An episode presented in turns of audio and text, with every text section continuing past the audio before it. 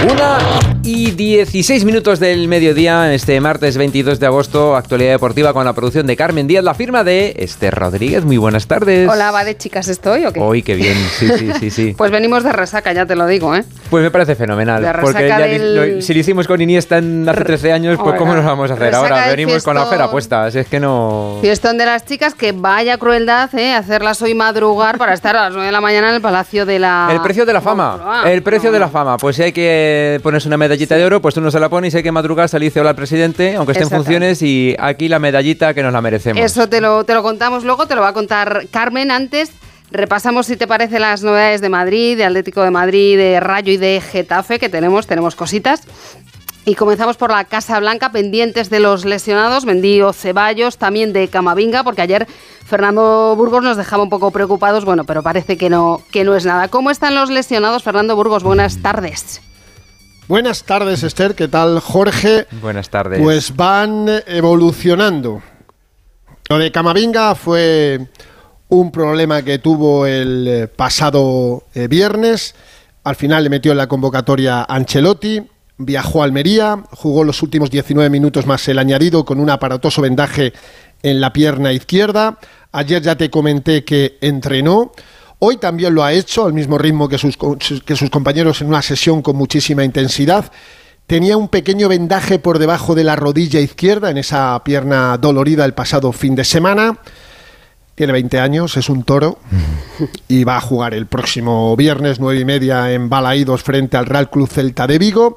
A ver, los tres operados van para tiempo, tanto Courtois como Militao. En el caso de Arda Güler, pues esperemos que pueda jugar ya a partir de octubre. Y los dos que se lesionaron muscularmente en pretemporada.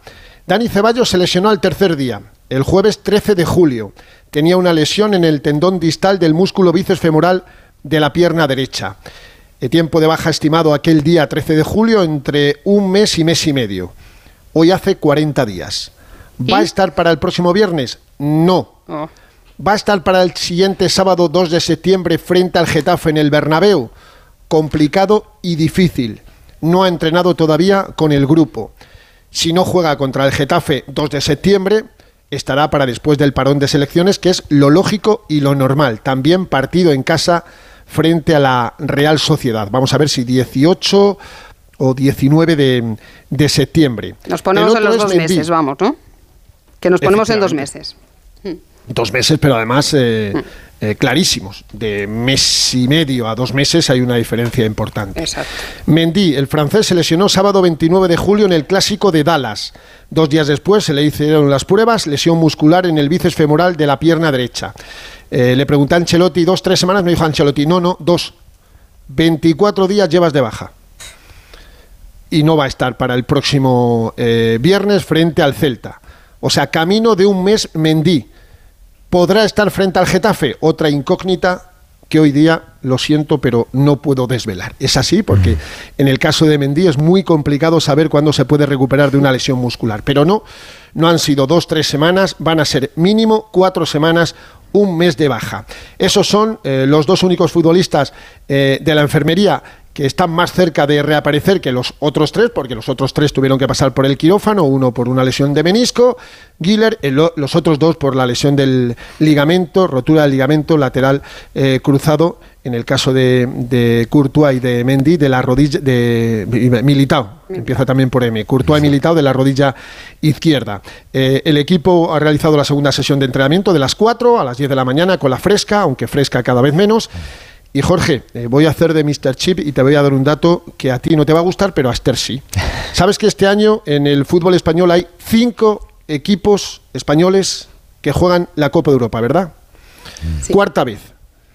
¿Sabes quién ganó la Copa Europa en las tres anteriores que hubo cinco equipos españoles? Te lo digo yo ya, el Real Madrid. habrá Ya estás- habrá ya tres y cuatro. Ya, ya estás quitando ilusiones al resto de los cuatro equipos que también disputan esta- este año la Champions. Bueno, a todos los demás. Y a, todos los demás, pero bueno, los españoles y... Que no se presenten directamente. Burgos, Estoy por favor, que Estoy, es estoy 22 de agosto. para. Eh, totalmente, pero estoy informando para alegría de los eh, seguidores del Real Madrid. Repito, cuarta vez que van a jugar cinco equipos la Champions, cinco equipos españoles. En las tres anteriores, siempre el Real Madrid levantó la orejona. Pues- no está mal para unos y muy mal para otros, entre ellos para ti, lo siento. Como te gustan las estadísticas, Fernando, y esas cosas, y el Madrid está preparando esa visita al Celta de Vigo, tú sabes que mm, Balaidos es uno de esos estadios que se le da muy bien al Real Madrid. De hecho, es el estadio eh, del que más puntos saca el, el Madrid. Lo he leído por ahí, ¿eh? ¿Qué te parece? Sí. O sea que una buena oportunidad de No, seguir no era, defendiendo no era el el del español, no era el del español. No, es. También, también, también, pero últimamente es verdad que en Balaídos el Real Madrid suele hacer muchos goles. Creo recordar que la temporada pasada fue 1-4, estoy hablando absolutamente de, de memoria, que Tony Cross es el estadio donde más goles ha marcado en su historia, aparte del Bernabéu y del Allianz Arena, cuando jugó en el Bayern de Múnich, ha marcado con el Real Madrid, ha marcado con la selección alemana en un amistoso donde eh, Alemania derrotó 0-1 al Real Madrid. En los últimos minutos marcó Cross a, mm, Kiko Casilla, que ese día eh, debutó, y he dicho yo, 18-19, no. El partido frente a la Real Sociedad todavía no hay horario.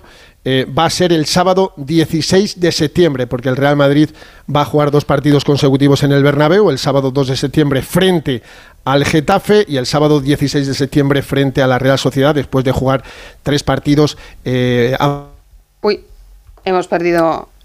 A ver ahora. Ahora, a ver ahora. Sí. a ver, ahora, Sí. ahora sí. Que va a completar el, el tríptico de salidas el próximo viernes. Y en el del Celta está un exmadridista, Rafael Benítez Maudes, que sí, que últimamente cada vez que ha jugado con el Real Madrid, pues pues ha perdido, aunque es verdad que hace muchos años le eliminó en la Champions. Acuérdate con aquel chorreo de Boluda que después se convirtió en Sí. un 4-0 en Anfield y el Madrid eliminado en octavos de final. Pero vamos a quedarnos con los datos positivos, ¿eh? Vamos a quedarnos con los datos. Para que sonríe un poquito Jorge, aunque sea, y la gente que no. No, eso que yo no ya, es del Madrid, pero ya sabes, es burro, que yo ya, vamos a ver, tantos años viviendo en Madrid, tantos años escuchando, yo ya sonrío por todos vuestros éxitos, por favor. ¿Cómo no lo voy a hacer? ¿Cómo sí, no lo voy a hacer? Bueno, Fernando, Hemos perdido la hemos comunicación perdido la con- comunicación. Del Madrid, del Barça y, y sobre todo del fútbol español, sea masculino o femenino, que eso, es Eso lo que nos es, gusta. eso es. Un abrazo, Fernando. Un abrazo, Burgos. Otro para los dos. Chao, chao. Pues el Atlético de Madrid, que ya hacía oficial el fichaje de esa joven promesa Samu, procedente del Granada, pero que todavía no conocemos su próximo destino, ya que va a salir cedido, ¿verdad, Alejandro Mori? Buenas tardes. Hola Esther, Jorge, ¿qué tal? Buenas tardes. Buenas a todos. tardes. Sí, la verdad es que ayer ya pasó el reconocimiento médico, eh, se hizo oficial su fichaje hasta la temporada 2028, firman cinco campañas y ahora está pendiente de buscarle un, un lugar para una cesión, una cesión a un primera división de la Liga Española. Hoy ha entrenado, porque hoy el equipo tiene día libre, pero los lesionados han ido a recuperar. Ah, igual que Samu Homolodión, que ha ido ya a entrenar con el equipo. Vamos a ver, porque el jueves hay un amistoso en Burgo de Osma. Veremos si se lo llevan o no. Imagino que no, lo lógico sería que no, para evitar cualquier tipo de contingencia y que pueda completarse esa cesión. Es una apuesta de futuro, se hizo muy rápidamente, yo le venía siguiendo del año pasado. Y a través de Juanma López, eh, de su intermediación, pues se fichó por esos, eh, pagando la cláusula, esos 6 millones de euros y tenían todo acordado con el chico. Que podría ir a Granada, porque tenía ficha con el segundo equipo, pero me dicen que la relación de Samu con el Granada no es la mejor. Es más, ni ha recogido sus cosas de la taquilla, me cuentan. Eh, Cádiz, Alavés, Celta, Sevilla y Betis son los pretendientes. Veremos por quién se decide el Atlético de Madrid. Yo creo que está en la pole position el Cádiz por aquello que pasó con Camello. Digamos que le debe, entre comillas, un favor el Atleti al Cádiz y veremos si se, si se cierra. Eh, hay que estar muy pendientes del mercado de fichajes, Eso Esther, es. porque aquí hasta el día hasta el día 31 todo el mundo está uf, nervioso porque puede pasar en cualquier momento. Lo último de Arabia Saudí, el Al-Ali, que hizo una oferta por Rodrigo de Paul, el Atlético de Madrid se remitió a su cláusula de rescisión que son 80 millones de euros. El, el fútbol saudí ofrecía unos 30, le haría una faena tremenda a un intocable de Simeón en el 11 y parece que el chico quiere quedarse aquí y que no la Leti no va a vender salvo que la oferta sea estratosférica por alguno de sus jugadores. No es el primero, ¿eh? a lo largo del verano ya han tocado a jugadores, hablo de memoria, Saúl, Hermoso, Carrasco, Morata, eh, en fin, al final no ha cajado nada, pero insisto, habrá que esperar hasta el día 31. Claro, ya Simeone ya lo advertía al final del partido Sí. del fin de semana, que aquí llega un millonario, te planta la pasta en la mesa y, y te descoloca medio equipo. Que puede pasar. O sea, ese, es el, si- ese es el y si- miedo de Simeone y de todos los Claro, si- imagino que, que llega un y equipo. sin tiempo de reacción, porque claro, tienes que fichar a un, a, un, a un- a un jugador que supla a que te han quitado, pero claro, eso es muy difícil. Entonces, esperemos que, que se quede todo tranquilito y, es- y esperemos también que se resuelva lo de Joao Félix. tema Joao A Félix. mí me- Pero de todas formas, lo, es lo que contábamos también creo la, la semana pasada con, con Oscar Condes, que claro, se el mercado saudí se cierra más tarde que el, que el europeo. Entonces, claro, si, te, Claro, si claro. se llevan en septiembre a algún jugador, te quedas hasta el mercado de invierno. La faena es, Es que- efectivamente, Jorge, la faena es espectacular. Y lo de Félix, bueno, pues sé que el Barcelona está ahí, el Barcelona y el Atlético de Madrid están hablando. El Atlético de Madrid, bueno, pues a una mala, malísima, no vería mal una cesión una- otra temporada para seguir amortizándole. Ya le, le- le ampliaron el contrato para intentar ir recuperando dinero ¿no? con esas cesiones. El que el equipo saca que se lo lleve, saca un cargo de su ficha y, y- y pagar un, un dinero por la cesión, evidentemente, para la amortización. Y vamos a ver, el Barcelona tiene muy complicado, tiene seis delanteros y veremos a ver qué es lo que ocurre con Joao Félix, pero insisto, eh, antes del 31 este tema sí que tiene que estar finiquitado, veremos en qué dirección. Pues Yo so- solo pienso, eh, para todos los culés que vivimos aquí eh, en, en Madrid, Jano, que de alguna de estas algo tiene que salirle bien al Barça. Porque lo de, en esas lo de, operaciones lo de lo de Griezmann no fue tampoco muy bien. A ver si, si al final sale lo de Joao Félix, que salga bien para el Barça, por lo menos. Y que el Atlético de Madrid se, pues, se desprenda de un jugador que realmente pues eh, está, No cuenta. no no cuenta. cuenta y no, no tiene, no tiene sentido que esté en el banquillo o en la grada del, del Metropolitano un, un jugador de esas características. Lo que queremos es que en cualquier caso esa operación sea, sea rentable para el Atlético de Madrid, que siempre le salen bien las operaciones con el Barça, ¿verdad, Jano? Claro que sí, y además el Atleti, a pesar de que si- después de escuchar a Fernando Burgos parece que se ha terminado el mundo, también tiene, también- también tiene derecho a soñar, ¿no? Claro que ilusiones. Lo digo por los aficionados del Atleti, que son muchos. ¿eh? Hombre, Pero- muchísimo. Claro que sí, claro que sí. Un abrazo, Jano. Chao, Jano. Otro para Buenas todos, tardes. hasta luego. Chao. ¿Y tú te has fijado en la clasificación de la Liga? El rayito. Hombre, claro. El rayito. Tenemos al Madrid ahí Por al, al favor, frente, ¿cómo que el Madrid? No, el rayito está con ahí. los mismos puntos, seis puntitos y en la segunda posición el mucho Rayo blanco, Vallecano. mucho ¿eh? blanco. El Valencia también. No, ¿quién está Sí, aquí? el Valencia, el Valencia, el Valencia, sí, Valencia, sí. Madrid y el Rayo Vallecano. Tres, Es- no. tres cosas blancas. Madrid, Rayo y Valencia. Madrid, Rayo no y nos Valencia. eh, quites No, al rayito de la no, segunda no. posición, que ayer se trajo esos tres puntos de Granada con goles de Álvaro García y Patecis. Y no ha empezado nada mal este Rayo Francisco. Raúl Granado, buenas tardes. ¿Qué tal? Buenas tardes. Yo, yo esperaba iniciar este espacio de éxito. Digo, pues estamos ahí siendo, siendo líderes, pues habrá que, habrá que arrancar liderando. No líderes, Pero bueno, no líderes. lo voy, lo, voy a, lo voy a permitir de momento. Ya cuando el Rayo sea líder en solitario, pues entonces ya lo, lo plantearemos. Bueno, a ver, es una anécdota, ¿no? En, en estas dos jornadas, pero desde luego que es importante porque además fijaros que si nos fijamos en el eh, objetivo prioritario, que es el de la salvación, el Rayo ya le ha sacado tres puntos a dos equipos que van a estar ahí, que son el Almería y el Granada, con lo cual, si solo pensásemos en eso, ya sería una buena noticia. Si vamos un poco más al objetivo ambicioso, que es el de una plantilla que eh, está mejorada respecto a la temporada pasada, con los puestos doblados y con jugadores muy importantes, pues eh, yo creo que este Rayo empieza a pintar bien. Es verdad que ayer no jugó bien en muchos tramos del partido, pero aprovechó esa pegada en cuatro minutos y resolvió un partido que, que, por otro lado se había puesto complicado porque justo antes del primer gol hubo un balón al palo del Granada, o sea que podría haber sido una película absolutamente diferente. Pero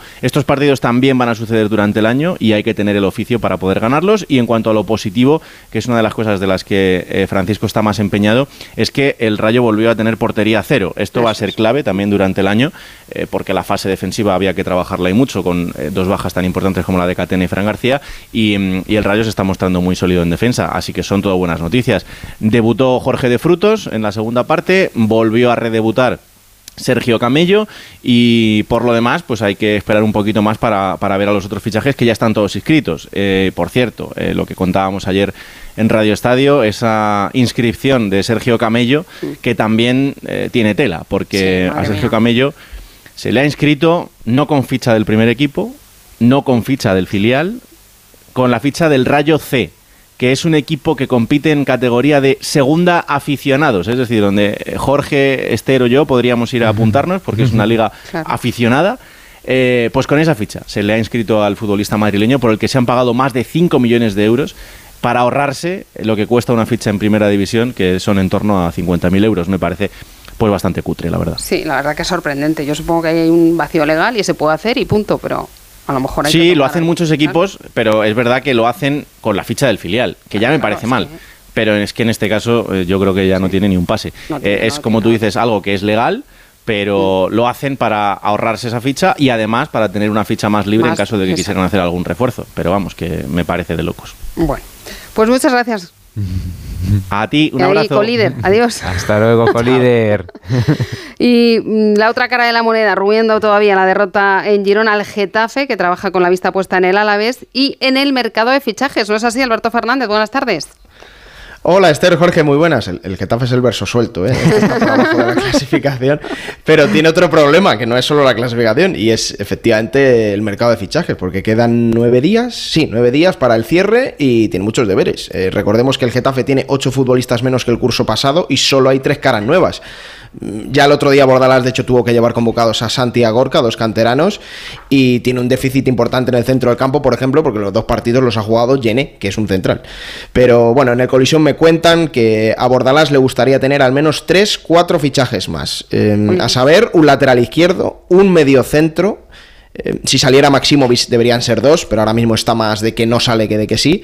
Y luego un jugador de banda, que ahora mismo el Getafe tiene en la agenda el nombre de Tete Morente, el futbolista del Elche, y otro delantero, porque hasta el día 31 eh, se va a seguir intentando la salida de Borja Mayoral, es complicado, pero eh, a lo mejor una fórmula de cesión, y Bordalás quiere otro punta, así que bueno, es un mercado muy, muy, muy parado para el Getafe el de este año, la verdad, pero bueno, Esther, para lo poco que queda tiene todavía Sí, mucho, mucho, lío por trabajo. delante. Mucho trabajo y bueno, a ver si se cumplen esas, esas peticiones de, de Bordalás. Ya vemos, Atlético de Madrid y Getafe muy pendientes del mercado. Gracias, Alberto. Hasta luego. Hasta Chao, luego. hasta luego. Y como te decía al principio, pues homenaje por todo lo alto a la selección femenina de fútbol, fem- de fútbol tras conquistar el Mundial, fiesta multitudinaria en Madrid-Río y hoy madrugón para ver al presidente del gobierno, Carmen Díaz. Muy buenas, pues Buenas. sí, han estado de, ¿Pero anoche hubo de fiesta celebración. o- Bueno, 20.000 No, personas digo tú, había. digo tú. Yo no tuve. Tres- Yo lo estuve viendo desde casa, Ah, vale, pero... pues ti- tienes muy buena cara Claro, para ver tenía que madrugar yo Ah, también, vale, tenía vale, que vale, venir aquí, tiene- entonces muy no. buena carita. Sí, pero bueno, qué bonito, ¿eh? Con, lo, con las veces que lo hemos ido contando aquí, cómo iba, cómo iba pasando Todo el verano trabajando y al aquí final para traído contar la, la, copa, ¿eh? estrellita. Ay, Carmen. Es que les ha dado suerte a las chicas, Carmen también. Para que vea, era la primera Carmen vez que cubría, ¿eh? dado fuerza a nuestra La primera vez selección. y oye, es que no se puede empezar mejor. Pues ayer 20.000 personas en la esplanada de, de Madrid-Río disfrutando de esa celebración que, bueno, nombre propio, Olga Carmona, que estaba toda la afición volcada con ella. La verdad es que además de darnos ese triunfo, pues también está pasando unos días eh, reguleros. También Jenny Hermoso con Camela, que bueno, ella siempre ponía esa canción en el vestuario y ayer lo pudo cantar con, con ellos. Y bueno, Misa que hizo de maestra de ceremonia, como Pepe Reina. La escuchamos. Que esto es un clásico, ¿eh? Todo el mundo me tiene que seguir. ¡Camarero!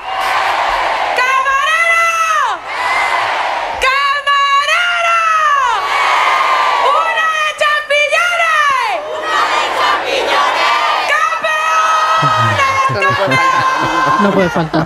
Una, una celebración de España no puede faltar este cántico. Yo lo que no sé cómo han tenido cuer- cuerpo para de madrugar esta mañana e irse hasta la Moncloa. Pues porque son jóvenes y porque están Sí. de subidón. Y ahora de un- subidón y, y una estrellita no se Exacto. consigue todos los días. Y eso vamos. Es para falta. celebrar, es para celebrar. Pues hoy le ha recibido Pedro Sánchez, el presidente en funciones, y además ha anunciado que se le concede a la selección la medalla de oro al mérito deportivo por el Consejo Superior de Deportes. Muy bien. Pues muy merecido. Muy merecido. Muy, muy merecida. Medalla. Y terminamos hablando de baloncesto porque vamos ya descontando días para el Mundial, ¿verdad, Juan Lucas? Buenas tardes. ¿Qué tal, Esther? Muy buenas. Pues sí, ahora mismo la selección española de baloncesto ya se encuentra viajando hacia Yakarta, donde el próximo sábado jugarán su primer partido del Mundial ante Costa de Marfil.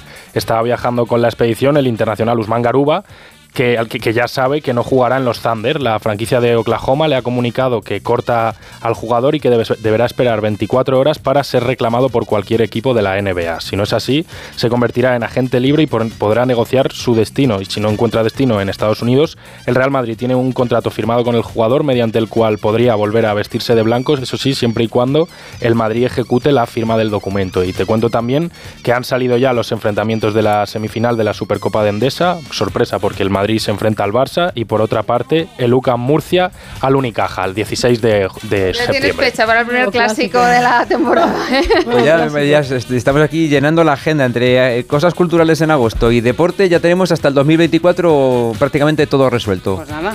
Que paséis feliz tarde de martes a Lo todos. mismo para ti. Igualmente. Adiós. Nos vamos de viaje, nos vamos de viaje hasta